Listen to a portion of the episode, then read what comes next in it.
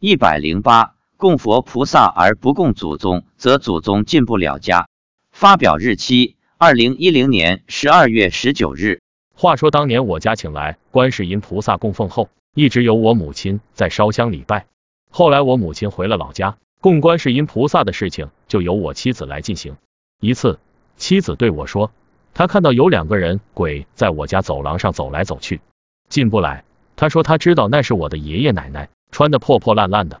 他便对他们说，现在我家条件不允许，不能供祖宗，等以后我们搬家了，你们再来。我问。他们为什么不来？妻子说，因为我家供了观音菩萨，但家里没有设祖宗牌位，所以进不来。此后就没有再见到这两个我只听说而从未见过的爷爷奶奶。我的爷爷在我父亲五岁时就去世了，据说奶奶活到了七十多岁。由此可见，如果你家里供了佛菩萨，并且是至诚学佛念佛，那佛菩萨一定会保佑你家。鬼神未经你的同意是进不了你家的。几年后，我们搬了新家。家里设了祖宗牌位，还设了地主位，在厨房贴了一张灶公灶婆的画像，一年换一次。从此以后，祖先及神明就能到我们家来接受供养了。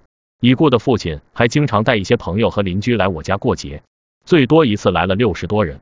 除了父亲、爷爷、奶奶外，妻子说，他还看到我父亲的姐姐也来过一次。我父亲的姐姐在五六岁时走失，从此失去音信。没想到。到了轨道，大家又相见了。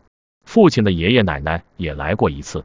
按我父亲的爷爷奶奶的年龄推算，恐怕过世应该也有一百年了。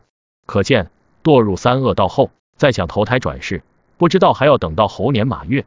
自从家里设了祖宗牌位，按照当地的习俗，我家一到重大节日便祭祖，因此父亲、爷爷奶奶等祖宗的生活也得到了改善。爷爷奶奶的衣着明显光鲜起来，不再破破烂烂了。那么，阳上子孙烧的纸钱，祖宗怎么分呢？据我们向父亲询问，下面其实跟阳间的规则有点类似。我们烧下去的纸钱，由跟烧纸钱人关系最近的亲人得到，也就是说，我家烧下去的纸钱都是我父亲得到，然后他会分一点给我爷爷奶奶。如果得钱的人小气、贪心，不愿意分，那其他祖宗可能一分钱都得不到。这跟我们人间子女继承遗产是不是有点相似？